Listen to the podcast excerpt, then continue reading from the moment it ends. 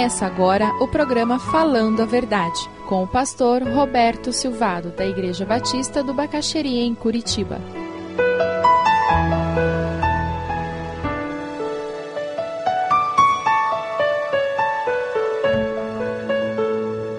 Nós vamos estudar a vida de Jó, que era um pai que cuidava dos seus filhos, praticando o que ele ensinava. Jó tinha ensinado bem aos seus filhos, mas não deixava de vigiar e se preocupar com o seu relacionamento com Deus. Mesmo depois deles serem maduros, responsáveis, ele continuava tendo a prática constante de buscar a Deus intercedendo pelos seus filhos porque um pai que cuida dos seus filhos zela pela saúde espiritual deles, persevera fiel a Deus na provação, servindo de exemplo para os seus filhos. A vida é cheia de surpresas.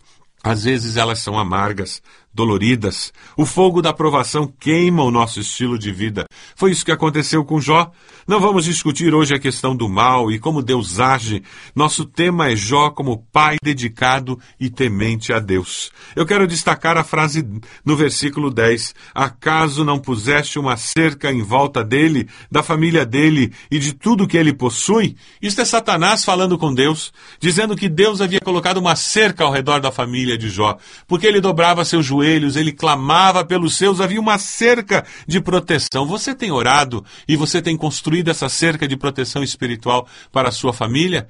Pai, mãe, se você não tem jejuado, não tem dobrado os seus joelhos, não tem clamado sozinho junto com eles, depois não se assuste se eles não amarem e temerem o Senhor e não buscarem a presença do Senhor. Deus coloca uma cerca ao redor da nossa família. Algo inesperado aconteceu, mas Deus não foi surpreendido. Deus nunca é surpreendido. Como ele não abandonou Jó em toda a sua experiência de sofrimento, Deus nunca nos abandonará, mesmo quando o sofrimento chegou. Chegar a tragédia que atingiu a família de Jó é uma tragédia que pode atingir a nossa família. Jó dá um grito de fé no versículo 21 quando ele diz: Eu saí nu do ventre da minha mãe e nu partirei. O Senhor o deu, o Senhor o levou, louvado seja o nome do Senhor.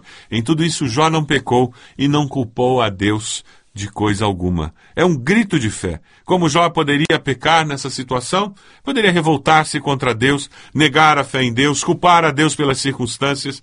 Quem sabe você está desempregado está culpando a Deus. Quem sabe você está passando por uma dificuldade financeira e está dizendo que não vale a pena ser dizimista. Quem sabe você está enfrentando uma enfermidade está questionando se Deus é bom mesmo. Eu quero desafiá-lo, meu irmão, minha irmã, a dizer pela fé, eu confio porque eu sei em quem tenho crido. Eu sei que Ele é poderoso para guardar o meu tesouro e vai me levar e cuidar de mim e me guardar até o dia final. Dê um grito de fé confiando em Deus. Foi isso que Jó fez. A nossa dificuldade é que nós não conhecemos o final da nossa história. Por isso não nos admiramos tanto com o grito de fé de Jó. Mas Jó não conhecia o final da sua história, mas ele conhecia o Deus que fazia a história da sua vida. Você conhece o Deus da história da sua vida? Jó 42, 1 e 2, a palavra nos diz: Então Jó respondeu ao Senhor: Sei que podes fazer todas as coisas, nenhum dos teus planos pode ser frustrado.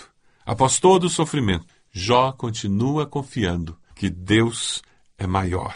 Versículo 5 do capítulo 42: Meus ouvidos já tinham ouvido a teu respeito, mas agora os meus olhos te viram. O auge do livro de Jó vem com a sua rendição a Deus e não com a sua restauração. Viver a vida com Deus é aproveitar ao máximo os momentos de bonança, de prosperidade, é aproveitar aos, ao máximo os momentos de tempestade e de dor. Viver com o Senhor é experimentar a bênção do Senhor que independe das circunstâncias. Jó foi um pai que cuidava dos seus filhos, porque ele praticava o que ensinava, promovia relacionamentos saudáveis no lar, zelava pela saúde espiritual dos seus filhos e perseverava fiel a Deus na provação. E você? Você tem sido um pai que cuida dos seus filhos? Que Deus nos faça pais segundo o seu coração.